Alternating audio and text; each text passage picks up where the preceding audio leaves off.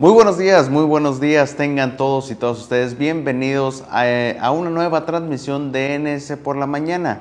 Yo soy Luis Martín Guzmán en sustitución de Alan Castro. Sean todos y todas ustedes bienvenidos. El día de hoy es viernes, viernes 13 de agosto de 2021 y hoy hablaremos de realiza alumbrado público mantenimiento correctivo en luminarias de la colonia Los Ángeles. Sonora fortalece la infraestructura escolar en educación superior premia la gobernadora Claudia Pavlovich a atletas olímpicos sonorenses que participaron en los recientes Juegos Olímpicos de Tokio 2020.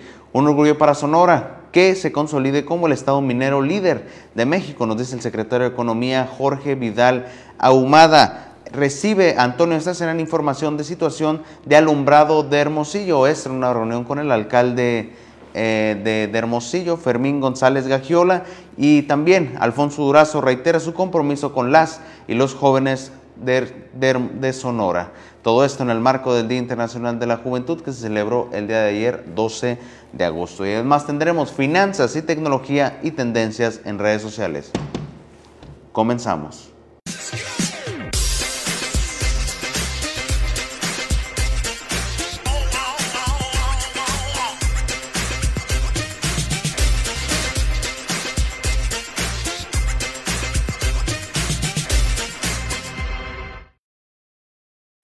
Y antes de pasar a nuestra sección de efemérides y un día como hoy, quisiera mandar una extensa felicitación a todas aquellas personas que están cumpliendo años o celebran algo especial, ya sea un aniversario o alguna otra festividad que tengan ustedes. Así que las espero, les mando una gran felicitación, sobre todo a aquellos que son seguidores y seguidoras del semanario Nuevo Sonora. Ahora sí, pasando a nuestra sección de efemérides. El día de hoy, 13 de agosto, es el Día Internacional del Zurdo, que es una jornada internacional promovida por los mismos zurdos, que tiene lugar, como ya mencioné, el 13 de agosto de cada año desde 1976 y que pretende dar a conocer y ayudar a reducir las dificultades que encuentran las personas zurdas en una sociedad predominantemente diestra, como tener que usar herramientas pensadas para diestros y diversas situaciones de discriminación e incluso acoso. Pues bueno, ahí está el, día como hoy, que es el Día Internacional de los Zurdos. Muy interesante esta festividad. Y ahora pasando a esta sección de un día como hoy, pero del año 1926, casi 100 años atrás, nació Fidel Castro. Usted lo conocerá como un expresidente cubano y líder de la revolución cubana después de derrocar a la dictadura de Fulgencio Batista gracias a una guerra de guerrillas durante la Revolución cubana, fue mandatario de su país por 50 años. Primero como primer ministro. Disculpen ahí unas pequeñas dificultades técnicas, pero ya, ya está arreglado y ya regresamos a NS por la mañana y comenzando con la primera noticia, realiza alumbrado público mantenimiento correctivo en luminarias de la colonia Los Ángeles. Eh, la Dirección del Alumbrado Público de Hermosillo trabajó en el mantenimiento correctivo del circuito de luminarias en el Boulevard Juan Bautista de Escalante entre Reyes y Boulevard Morelos. En el sitio se reconectaron líneas sulfatadas en un registro de concreto y se activó el control de encendido. Con esos trabajos se estableció el circuito para que las luminarias que presentaban fallas puedan encender de manera correcta, brindando un mejor servicio en el sector norte de la ciudad. Para cualquier reporte, el gobierno de Hermosillo, a través de la Dirección del Alumbrado Público, pone a su disposición la línea 072 de atención ciudadana y el número 6622-200093. Repito los números 072 de atención ciudadana y el número 6622-200093 para cualquier problema que tenga usted con el alumbrado público. Y enhorabuena que se estén arreglando eh, la luminaria que hay alrededor de toda la ciudad de Hermosillo. Y bueno, continuando con más noticias, Sonora fortalece la infraestructura educativa en la educación superior.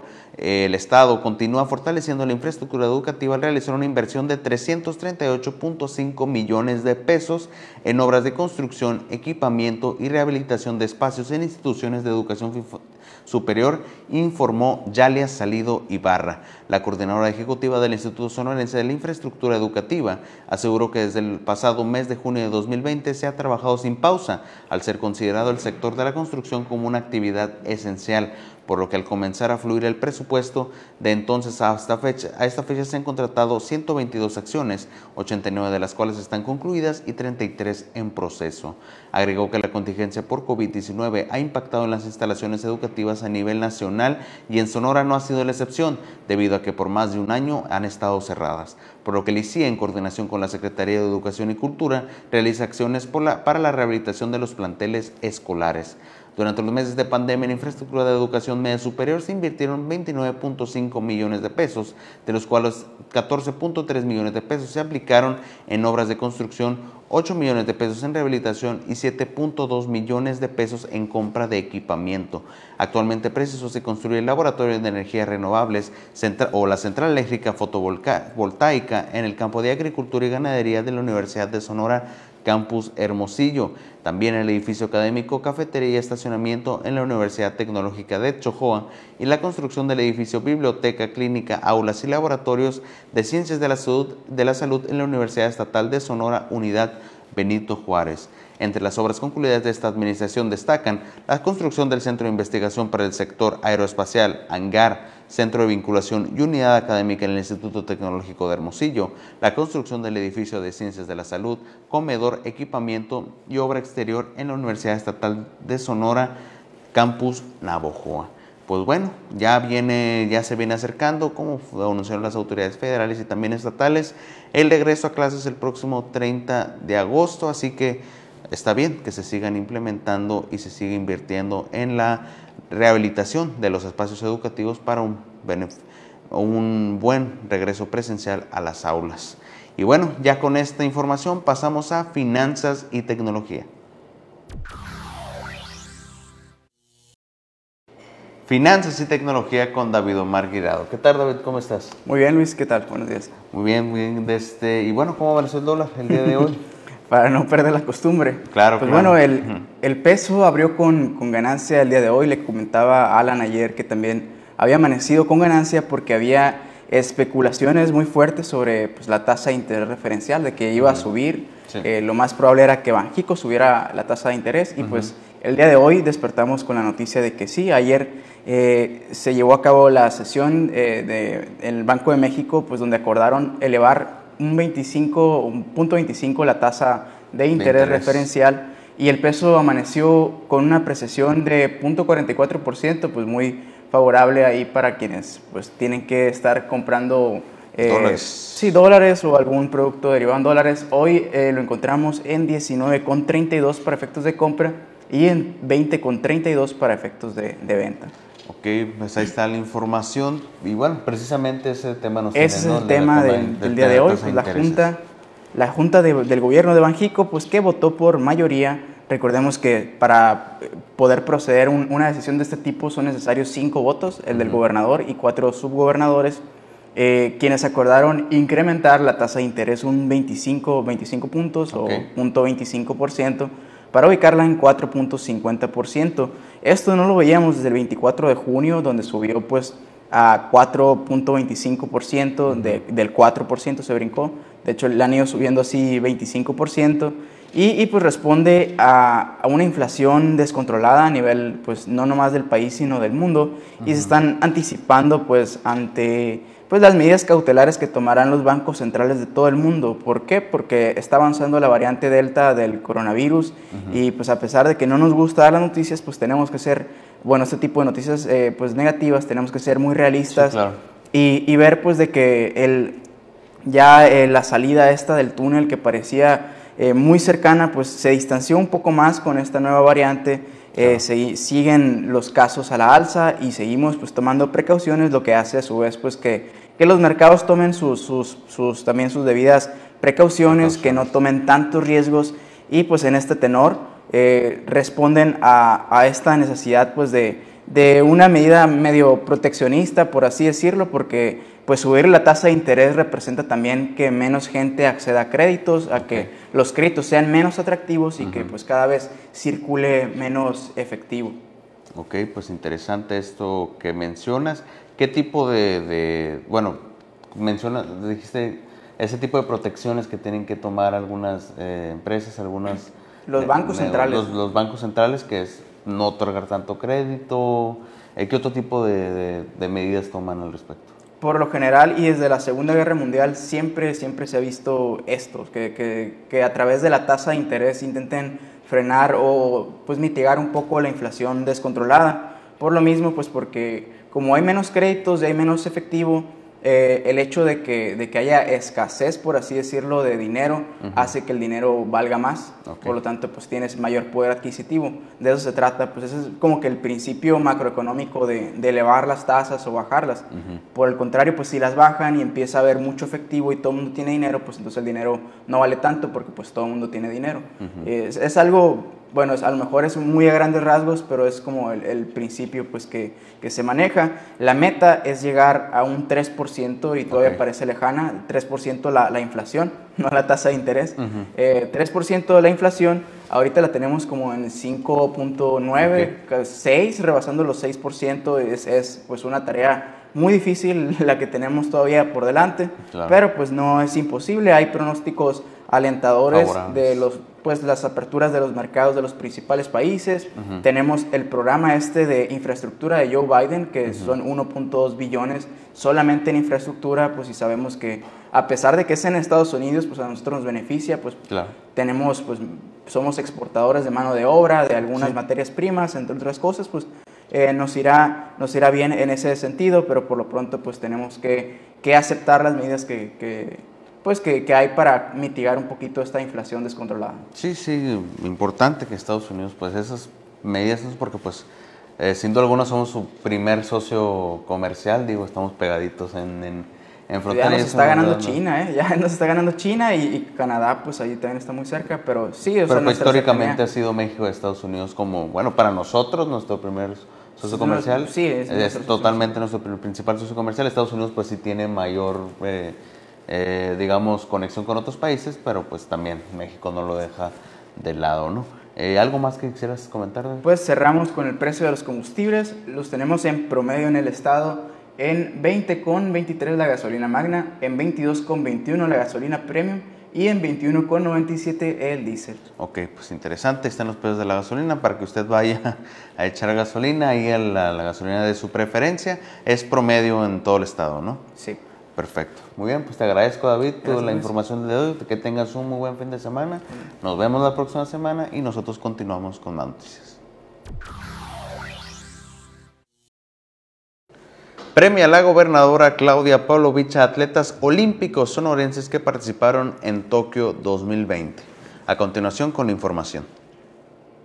Por poner el alto el nombre de Sonora con su participación en los Juegos Olímpicos de Tokio 2020, la gobernadora Claudia Palovich Arellano otorgó estímulos económicos a los atletas Alejandra Valencia, Tonatiuh López Álvarez y Edgar Rivera Morales y, además, nombró de manera oficial al campo de tiro con arco en la Unidad Deportiva del Noroeste como Alejandra Valencia Trujillo por haber obtenido medalla de bronce en la justa olímpica. Acompañada por Gabriel Tapia Montiel, director general de la Comisión del Deporte del Estado de Sonora, la mandataria estatal felicitó a la arquera sonorense por su triunfo y a los jóvenes atletas Tonatiuh López y Edgar Rivera, este último enlazado de manera virtual en el evento, y expresó un reconocimiento a nombre de Sonora porque con su esfuerzo y destacada participación representaron dignamente a su estado y a México ante el mundo. A los tres atletas sonorenses se les otorgó un estímulo económico de 100 mil pesos por su participación en Tokio 2020 y a Alejandra Valencia adicionalmente se le premió con 200 150 mil pesos por ser medallista olímpica. Pero a la joven hermosillense le esperaba una sorpresa más, que la mandataria sonorense le dio a conocer al invitarla a trasladarse al campo de tiro con arco,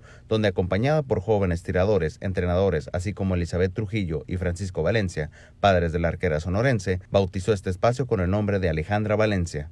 Alejandra agradeció a la gobernadora Pavlovich por su apoyo y dijo sentirse feliz por la distinción de que el campo de tiro con arco lleve su nombre, lo cual le motiva para continuar trabajando para seguir poniendo en alto el nombre de Sonora en próximas competiciones. Donatiu López, semifinalista olímpico en la prueba 800 metros planos, también agradeció a la mandataria estatal por el apoyo durante su administración al deporte y recalcó que este tipo de estímulos se motivan a los deportistas a seguir preparándose para continuar dando el máximo. Desde Colonia, Alemania, donde desde hace seis años se prepara en el Centro de Alto Rendimiento de Saltos, Edgar Rivera, al igual que los demás deportistas, le contó a la gobernadora Pavlovich su experiencia en sus segundos Juegos Olímpicos y agradeció por siempre estar cercana a los atletas de la Ola Roja. Informó para Nuevo Sonora Luis Martín Guzmán.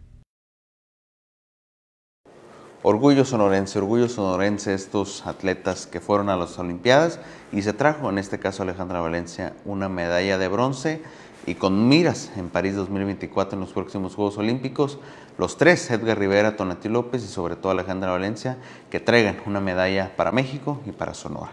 Y bueno, continuando con más información, el secretario de Economía Jorge Vidal Ahumada dice que es un orgullo que Sonora se consolide como el estado minero líder de todo México. Hablar de minería es hablar de desarrollo y crecimiento económico. Durante este gobierno, la industria minera mantuvo su crecimiento en el Estado, generando riqueza, empleos bien remunerados, apoyos a municipios e importantes contribuciones fiscales, destacó, Jorge Vidal Ahumada durante la inauguración del México Polimetálico 2021. El secretario de Economía, en representación de la gobernadora Claudia Pavlovich Arellano, junto con Efraín Albaniño, titular de la Unidad de Coordinación de Actividades Extractivas de la Secretaría de Economía Federal, detalló que este seminario es ya un referente a nivel nacional y se ha convertido en el escenario ideal para promover la riqueza geológica minera del país y el intercambio de buenas prácticas de minería moderna. Vidal Ahumada aseguró que es un orgullo que Sonora se consolide como el estado minero líder de México, tanto en producción, riqueza de minerales e innovación para la práctica de una minería moderna y con responsabilidad social. Alberto López Santoyo, director general de la empresa Incetec, eh, comentó que el gremio minero es muy técnico, productivo y trabajador y el sonorense es referente a nivel nacional de buen minero y refiero que por ello se están capacitando para contar con los mejores estándares a nivel mundial. Efraín Albaniño, titular de la Unidad de Coordinación de, Actividades Extractivas de la Secretaría de Economía Federal, comentó que la industria de la minería a nivel nacional es una de las mejores a nivel mundial por lo que tiene la confianza en que seguirá avanzando en este sector y tendrá el apoyo de la Federación para continuar impulsando esta importante actividad. El secretario de Economía, Jorge Vidal Ahumada, recibió junto a otros galardonados el reconocimiento Ostotacani. También se brindó un reconocimiento por su destacada trayectoria al ingeniero Vidal Majuek Dip, director de construcción de Grupo México. Pues bueno, ahí está la información de la minería que ya empezó este evento llamado México Polimetálico 2021 aquí, aquí en Sonora. Y bueno, nosotros vamos a un corte comercial y regresamos. Y noticias del presidente municipal electo de la capital sonorense, Antonio Cesarán, recibe información de la situación del alimbrado de Hermosillo. La información con Abril Gámez. Como parte del trabajo de entrega-recepción de la Administración Municipal de Hermosillo, Antonio Esteserán Gutiérrez, presidente electo, recibió la información de la situación de la Dirección Municipal de Alumbrado Público. Zoraida Mesina Reyes, directora general de la dependencia, fue la encargada de exponer el trabajo que se ha realizado en la dependencia en la actual Administración Municipal. En la reunión estuvo presente el presidente municipal Fermín González Gaxiola y la tesorera municipal María Lisbeth Garner Ortega. Antonio Cesarán Gutiérrez agradeció la disposición de las autoridades municipales y la información que le fue compartida. Las reuniones de intercambio de información en el marco del proceso de entrega-recepción continuarán en los próximos días a fin de tener el diagnóstico preciso de la situación de la Administración Pública Municipal, informó para Nuevo Sonora Abril Gámez. Y ahora, en noticias del gobernador electo del estado de Sonora, Alfonso Durazo Montaño, en el marco del Día Internacional de la Juventud, reitera su compromiso con las y los jóvenes sonorenses. La información con Maribel Hermosillo. En el marco del Día Internacional de la Juventud, Alfonso Durazo Montaño reiteró su compromiso de crear mejores condiciones de desarrollo para las juventudes sonorenses. Durazo Montaño recordó que en campaña propuso la creación de un observatorio de la juventud que se convertirá en un órgano de asesoría del gobierno de materia de políticas públicas, de manera que sean los propios jóvenes quienes lo operen y diseñen. También insistió en el ofrecimiento de que su equipo de trabajo estará conformado la mitad por mujeres y la mitad por hombres, así como por jóvenes y funcionarios con experiencia informó para Nuevo Sonora Maribel Hermosillo. Ahí está la información del gobernador electo y también antes de él el presidente municipal electo de Hermosillo, que ya están a un mes, a un mes de tomar protesta como los nuevos mandatarios, uno Hermosillo y el otro del estado de Sonora. Y bueno, nosotros continuando, eh, Abril Gámez el día de hoy no nos pudo acompañar, pero preparó una cápsula de tendencias en redes sociales. Vamos para allá.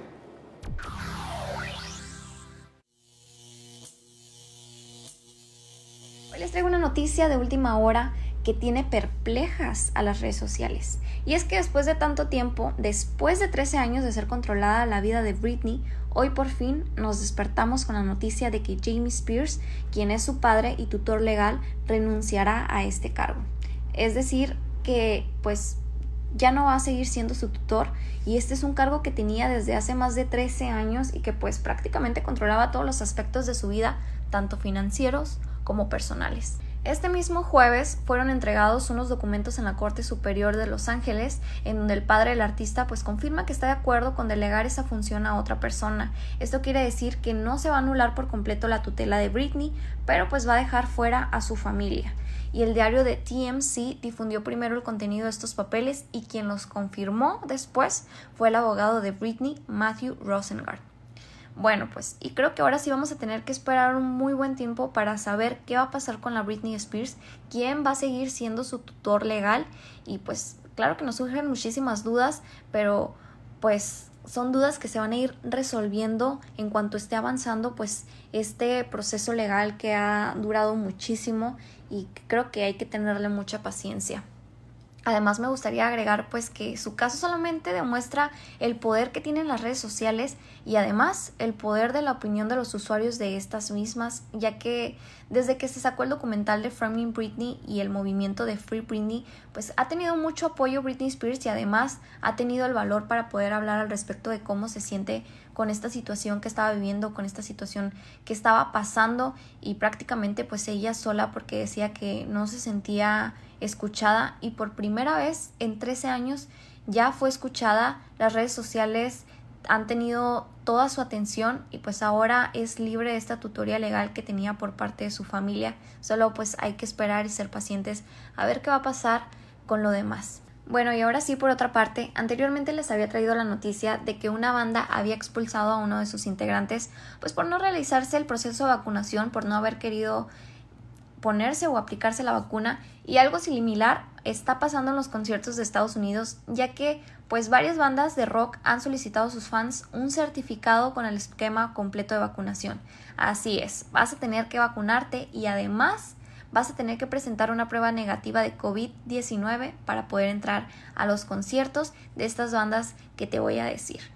Entre ellas está Peach, Maroon 5, Dead Co., The Killers, Jason Isbell y además Foo Fighters, entre otras más. La lista de verdad que ha ido creciendo y ha ido incrementando cada vez más. Más bandas se han ido sumando a esta lista.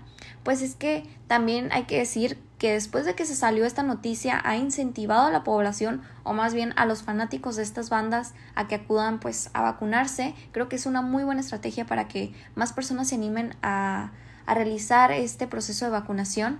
Y también Peach emitió un comunicado en donde instó a sus seguidores a vacunarse y aseguró que es lo mejor para poder asistir pues a cualquier espectáculo, no solamente de ellos, sino de todos, tanto conciertos como festivales y demás. Otras bandas también, pues, como les comentaba, confirmaron que van a tomar estas medidas similares y eh, solo para recordarles que tienes que estar vacunado y además presentar la prueba negativa de COVID-19. No puedes ir con una, tienen que ser las dos. Y pues esto es, está muy padre la verdad porque es una muy buena medida por parte de estas bandas. Además es cuidar la salud de sus fanáticos. Aquí se nota que verdaderamente les importan y pues es un bien para todos, tanto para la banda como para la población. Y pues ya creo que todos estamos un poquito cansados de, de estar viviendo resguardados pues por este virus que nos ha tenido prácticamente encerrados desde el 2020 y nos ha limitado muchísimo. Ahí está la información de las tendencias en redes sociales traído por la mismísima Abril Gámez. Y bueno, ya con esto finalizamos nuestra edición del día de hoy DNS por la mañana y no queda más que extenderles un excelente fin de semana, que la pasen bien todos estos, estos días de fin de semana y nos vemos nosotros hasta el próximo lunes. Hasta luego.